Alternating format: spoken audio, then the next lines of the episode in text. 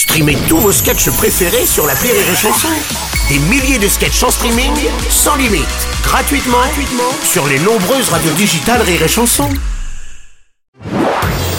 Marceau refait l'info sur Rire et Chanson. On va parler de la cérémonie des Césars. L'actrice belge Virginie Efira remporte enfin le trophée de la meilleure actrice pour son rôle dans le film Revoir Paris. Une fierté de plus pour nos amis belges. Frais, frais.